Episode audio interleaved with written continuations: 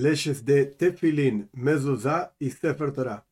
Tefilin se traduce en general como filacteria. Filacteria significa unas cajas negras, que el Rambam va a explicar ampliamente todos los detalles de cómo se hace, etcétera, etcétera. Pero unas cajas negras se ponen en la cabeza y en el brazo. ¿Qué hay dentro de esas cajas? Ya lo vamos a estudiar. Mezuzah, la traducción literal es jamba. La jamba de una puerta es un pergamino que se coloca en las jambas de una puerta, de cada una de las puertas, de las ciudades y de las casas, etcétera. Y Sefer Torah es un libro de la Torah, un rollo de la Torah. Vamos a estudiar todas las leyes de cómo se confeccionan cada uno de estos tres elementos. A lo largo de todas las leyes, directamente vamos a utilizar las palabras tefilin, mezuzah y Sefer Torah, para que sea claro de qué es lo que estamos hablando. Hay aquí cinco preceptos positivos, y estos son los detalles. Uno, que la persona tenga tefilin sobre su cabeza. Dos, atarlos sobre la mano. Traducción literal, después veremos exactamente dónde se ata. 3. Fijar mezuzah en las puertas de las portales, digamos, en todos los portales. 4. Escribir cada persona un Sefer Torah, un libro de la Torah para sí mismo. 5. Escribir el rey, un Sefer Torah segundo, o sea, porque es un individuo del pueblo de Israel y porque es el rey, tiene que escribir otro Sefer Torah para que tenga dos Sifrei Torah.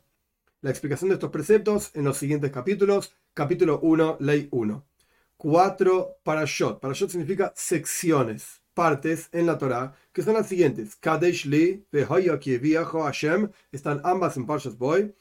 En el libro de Shmois, en el segundo libro de la Torah. Shema en Parshas Hanan, en el quinto libro de la Torah. Vehoya im en Parshas Eikev, también en el quinto libro de la Torah. Estas cuatro secciones, que en la, en la práctica son las cuatro secciones en la Torah, donde aparecen los preceptos de Tefilín son los que se escriben por sí mismas y se las cubre con una piel, ya vamos a ver cuál es la piel, cuál es el cuero, y se llaman tefilín. Y se los coloca sobre la cabeza y se los ata sobre la mano, ya vamos a ver exactamente dónde es, en realidad en el brazo, no en la mano. E incluso una coronita de una sola letra de estas cuatro secciones en la Torá impide a todo el resto. O sea, si no está escrito exactamente como corresponde, nada es válido de ahí, bíblicamente hablando hasta que estén escritos de forma plena como corresponde. Dos. Y también dos parashot que están en la medusa, que son Shema y Vehaya im Shamoya, como dijimos antes, Pashas Hanan y Pashas Eikev, incluso una sola letra de estas dos secciones en la Torah, si falta una coronita de esa letra, impide, desde, desde la perspectiva de la Torah, a todo el resto del texto hasta que estén ambas escritas en forma plena. Y también un Sefer Torah, un libro de la Torah que le falta incluso una letra, es inválido. Interesante mencionar que no habla de las coronitas, habla de las letras al respecto del Sefer Torah, del libro de la Torah. Tres. Diez cosas hay en los tfilin y todas son alhajas, son leyes que Moshe enseñó en el monte Sinai, o sea, no están escritas en la Torah claramente, sino que son tradición que se pasó de boca en boca desde Moshe en el monte Sinai. Esto se dice en, hebreo, en Loshin Koidesh, le Moshe Sinai. Son leyes que le fueron dadas a Moshe en el monte Sinai y él las transmitió en forma oral. Y todas impiden a los tfilin, o sea, si no se cumple una de estas diez cosas, son inválidos los tfilin. Por lo tanto, si una persona cambió en alguna de estas cosas, los tfilin son inválidos. Dos de estas cosas son en la escritura propiamente dicha y ocho de estas cosas son en la cobertura y cómo se atan las tiras de los tfilin. Y estas son las dos cosas que tienen que ver con la escritura. Se escribe con tinta negra y tienen que estar escritas sobre pergamino. 4. ¿Cómo es la cuestión de la tinta, tinta negra? Se junta el oshin, traducción literal, el humo de aceites. El oshin, cuando se quema el aceite, sale un humo negro y eso genera en algún recipiente un oshin, que luego se junta ese oshin, que es una especie de polvo negro. O de brea, o de cera o cualquier este tipo de cosas y se lo amasa con resina o con savia de los árboles, de manera que quede una especie de masa y con un poquitito de miel y se lo remoja muchísimo y después se lo pisa y se lo tritura, se lo muele hasta que se hace una especie de plataforma fina, con una cosa fina, larga, y se lo seca y se lo guarda. Y en el momento de la escritura se lo moja con agua que tiene remojada algún tipo de castaña o nuez de roble, como si fuese el fruto del roble, o algo por el estilo, y se escribe. Y si se borra, entonces está borrado. O sea, se puede, en la práctica, la goma, por así decir, para borrar de los soifrim, de los escribas, es una especie de eh, plataforma de metal, algo de metal, de manera tal que levanta literalmente la tinta y sobre el pergamino queda blanco. O de color de pergamino, por supuesto. Y esta es la tinta que es la mejor forma de cumplir la mitzvah para escribir libros, Zasparim, Filin y Mezuzah. Las tres cosas. Y si escribió estas tres cosas con aguas, que literalmente se llama afta, que es este agua mezclado con algún tipo de fruto del roble, o con otra cosa que se llama cancantum. En todos los escritos del Rambam, en la Mishnah, en la Gemara, en el Talmud, etc. Cancantum es como si fuese algo de hierro, una especie de sulfato de hierro que Rashi trae y los comentaristas se llama vitriolo. Antiguamente se llamaba así. Que esto se sostiene en el pergamino. Cuando se lo borra, se queda una marca de que algo estuvo escrito. En las palabras del Rambam, esto se sostiene y no se borra, aún así es kosher, es apropiado. 5 si es así, o sea que es kosher al final, se puede escribir con estas otras tintas también. ¿Qué es lo que excluye la alajá, la ley que le fue dada a en el Monte Sinai? De manera tal que tienen que ser escritos con tinta negra. Esto viene a excluir todo el resto de los otros colores, por ejemplo, el rojo o el verde o este tipo de cosas. Que si la persona escribió libros, Odd Feeling o los libros, el libro de la Torah, incluso una sola letra con cualquier otro color o incluso con oro, estos son inválidos. 6 tres tipos de pieles existen. En la práctica lo vamos a llamar pergamino. Los tres se llaman pergamino, pero son tres tipos de pergamino diferentes. Gvil, son todos lenguajes que significan pergamino. Gvil, Klav y Duxustus. ¿Cómo funcionan estos tres tipos de piel, de cuero? Se toma el cuero del animal. Acá el ramo dice Beheima o Jaya. Beheima en general son animales domésticos. Jaya son animales no domésticos, más salvajes y se les quita el pelo primero y después se los sala con sal, valga la redundancia, y después se lo elabora, se lo trabaja con, se lo curte con harina. Y después con afza, como dijimos anteriormente, es este agua especial con algún tipo de castaña del roble, de aquellas cosas que hacen que se encoja la piel y la fortalecen. Y esto es lo que se llama gvil, o sea, el cuero entero del animal. 7.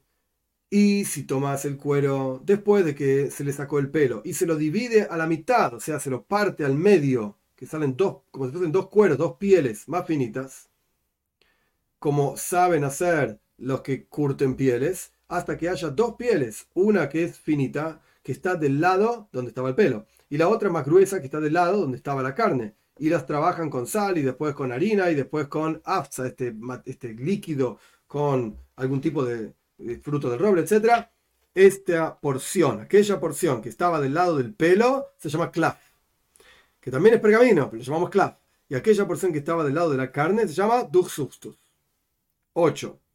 La ley que le fue dada a Moshe, a en el monte Sinai, que se escriba en Sefer Toira sobre Gvil, o sea que tiene la piel entera, y se escribe del lado del pelo.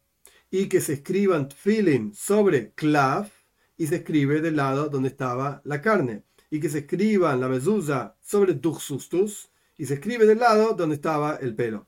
Y todo aquel que escribe en un clav en donde estaba el pelo, o que escribe en un gvil o en un duxustus donde estaba la carne, esto es inválido. 9. A pesar de que esta es la alhaja de Moshe Sinai, esto es lo que fue enseñado a Moshe en el monte Sinai, si uno escribió un Sefer Torah sobre clav y no sobre gvil, es kosher, es apropiado, es adecuado no está escrito gvil, o sea, el, pergamino entero, las dos partes del cuero, sino para excluir duxustus, que es solamente una parte del cuero. Y si la persona escribió un Sefer Toira sobre duxustus, es inválido. Y de la misma manera, si escribió una mezuzah sobre clav o sobre gvil, es válida, es, kosher. No dijeron duxustus para la mezuzah, sino para que sea la mejor forma de escribir una mezuzah, es sobre duxustus. 10 no se escribe libros, o sea, libros de la Torah, tfilin o mezuzah, sobre la piel de una beheima, o sea, un animal doméstico impuro, o una ave, o un animal, una jaya, un animal no doméstico, salvaje, impuro. Pero se puede escribir sobre la piel de una beheima, un animal doméstico, un animal salvaje, o un ave, puros. Incluso si es una neveila, neveila significa un animal que se murió solo, o una treifa, treifa significa un animal que se lo degolló pero se encontró que tenía alguna enfermedad que no le iba a permitir vivir ni siquiera durante todo el resto del año, durante un año, entonces se llama treif. Se puede escribir sobre este tipo de pieles eh, Sfarim, Tfilin y Mezuzah. Y no se escribe sobre la piel de pez puro, porque tiene, siempre, siempre termina teniendo algún tipo de impurezas, algún tipo de secreciones, algo desagradable. Y esa suciedad, por así decir, no se va nunca, ni siquiera cuando se curte. 11. Gvil de un Sefer Toira, o Klaf de Tfilin, o Klaf de un Sefer Toira, tienen que ser curtidos en aras de ser, justamente con la duya la santidad de un Sefer Toira, o para la santidad de un Tfilin. Y si los curtió sin ser Lishma en aras de la santidad de un Sefer Toira o la santidad de un Tfilin, es inválido. Por lo tanto, si las curtió un no judío, es inválido. A pesar de que le dijimos al no judío que tiene que curtir estas pieles, estos cueros, en aras de ser un libro, o en un libro de la Torah, o en aras de ser un feeling, es inválido. Porque el no judío hace su trabajo por su propio beneficio, según su propio entendimiento, y no según el entendimiento de quien lo contrata. Por lo tanto, toda cosa que necesita ser hecha en aras de un nombre específico y no por la persona, por ejemplo, un Sefer la, piel de un Sefer etc., si la hizo un no judío, es inválido. Y una mezuzá, no, el la, piel, el pergamino de la mezuzá, no necesita ser curtida en aras de la santidad de la piel de la mezuzá. 12. Es otra alhaja de Moishe Sinai, fue dicho a Moishe en el monte Sinai que no se escribe Sefer ni mezuzá, sino con shirtut. Shirtut significa literalmente líneas, como renglones. Es interesante mencionar que esos renglones no son renglones escritos, sino que son renglones hechos con también una herramienta de metal que no corta, por supuesto, pero que marca. Y es interesante mencionar también que las letras en el, alfabeto Lashon Kodesh se escribe del renglón para abajo. Se apoya en el renglón y va para abajo la letra. Y después el próximo renglón, de ahí se apoya la letra y va para abajo. Esto se llama shirtut, literalmente como rayado, marcado. Pero tfilin no requieren shirtut ser marcados, estos renglones, porque son cubiertos, o sea, no, no pasa nada, nadie va a ver si está derecha o no derecha la escritura es interesante mencionar que la, la, la, ley es que si una persona está preocupada que en los feelings no le van a salir derechos todas las, las, letras, puede hacer shirtut también. No requiere, pero lo puede hacer. Volviendo al Rambam, está permitido escribir tfilin mezuzah sin copiar de donde ya está escrito otro tfilin mezuzah. Porque todos saben estas parashot, estas secciones, son conocidas. Pero un Sefer Toira, que por supuesto es muchísimo más largo, está prohibido escribirlo, incluso una letra, si uno no la copió de otro libro. 13. Un Sefer Toirat Film que la escribió un hereje, deben ser quemados. La escribió un no judío, o un judío convertido, o alguien que entrega, un delator, etc., o un esclavo, o una mujer, o un niño. Estos son inválidos y tienen que ser enterrados, como está escrito los atarás y las escribirás. Es decir, todo aquel que está advertido de atarlos, o sea, de utilizar los feeling, como vamos a estudiar muchísimo más adelante, y cree en esto, es el que escribe. Si encontramos en manos de un hereje feeling, mesusos, sefertoide, etc., y no sabemos quién lo escribió, hay que enterrarlos. Si se encontró en manos de un no judío, son válidos, son ksherim. Y no compramos libros, o sea, Sefer Toira, Mezuzah, Tfilin, etcétera, de los no judíos por más de lo que realmente valen. No vaya a ser que los acostumbremos a robarlas y hurtarlos de manera tal de recibir la recompensa, etcétera. 14. Sefer Toira, Tfilin, Mezuzah, que las escribió la persona sobre la piel de una beheima, animal doméstico, jaya, animal salvaje, o un ave impuros, o sobre pieles que no son curtidas, no fueron curtidas, o que la escribió un Sefer Toilet Feeling sobre una piel que no fueron curtidas en aras de la, de la que tuya de la santidad de un Sefer Toira o la santidad de un Feeling, estos son inválidos. 15. La persona que escribe un Sefer Toilet Feeling Mezuda y en el momento de la escritura no tenía kavana, intención. Intención significa cuando está escribiendo los nombres de Dios, hay que tener ser consciente de la que tuya, la santidad del nombre de Dios que la persona está escribiendo y escribió un nombre de Dios, cualquiera de ellos que aparecen en el texto, sin ser en aras de la santidad de ese nombre de Dios, es inválido. Por lo tanto, la persona que escribe el nombre de Dios, incluso un rey de Israel, le está preguntando buen día, lo está saludando, etc., no le debe responder. Si estaba escribiendo dos o tres nombres de Dios, puede interrumpir entre cada uno de ellos y responder. 16. La persona que moja la pluma para escribir el nombre de Dios no debe empezar de la primera letra del nombre de Dios, que es una yud, que es un, como un puntito muy chiquitito. Y cuando la pluma recién fue mojada en el tintero, tiene un montón de tinta y suele salir más tinta de la necesaria y va a tener que borrar. No se puede borrar el nombre de Dios. Entonces, no debe empezar a escribir el nombre de Dios cuando recién mojó la pluma en la tinta, pero sino que empieza de la letra anterior a la, palabra, la última letra de la palabra anterior al nombre de Dios.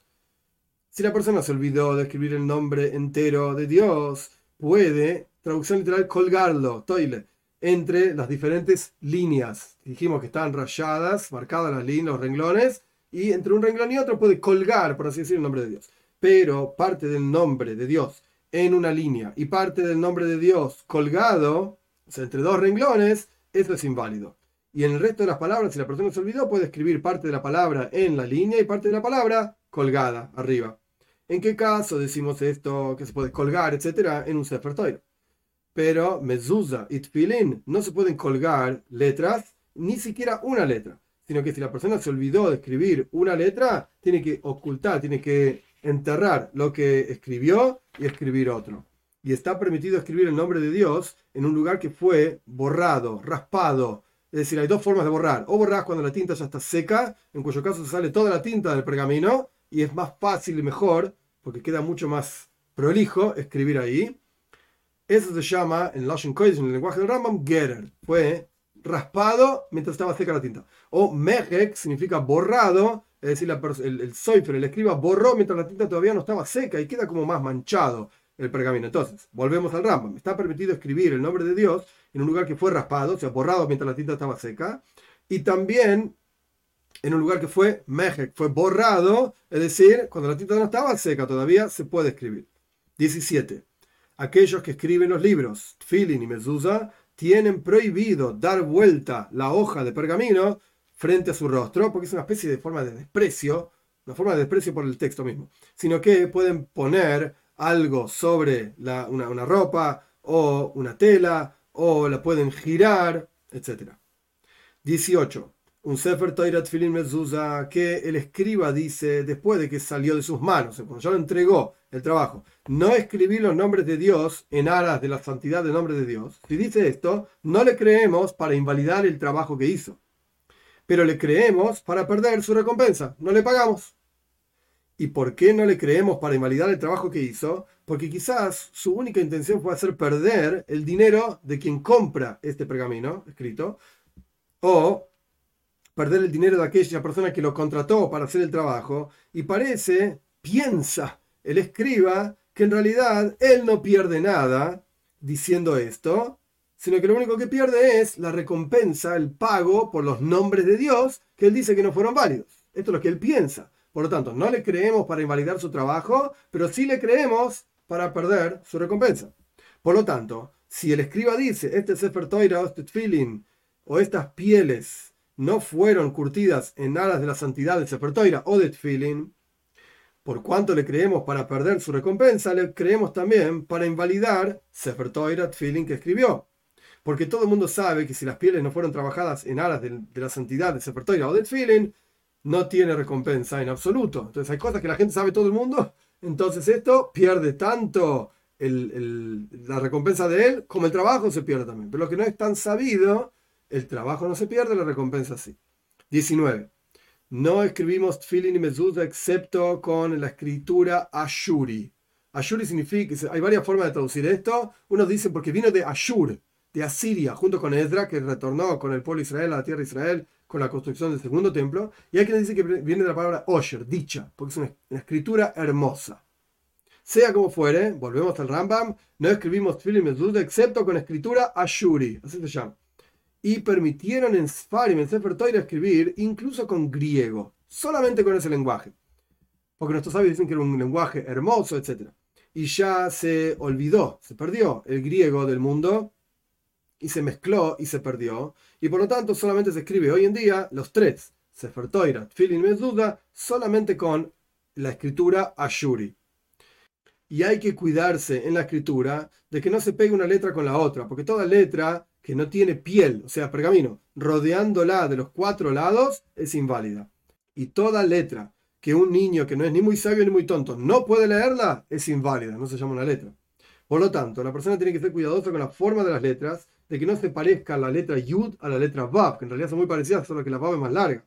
Y que no se parezca la Vav a una Yud, que es como un puntito. Ni la Haf a una Beis, ni la Beis a una Haf, ni la Dalet a una Reish, ni la Reish a una Dalet. Y así, ese tipo de cuestiones, hasta que la persona que lee fluya la lectura fácilmente. Traducción literal, Yorutz, con la que, que corra quien lee las letras sin tener que decir, oye, ¿esta letra cuál es? etc.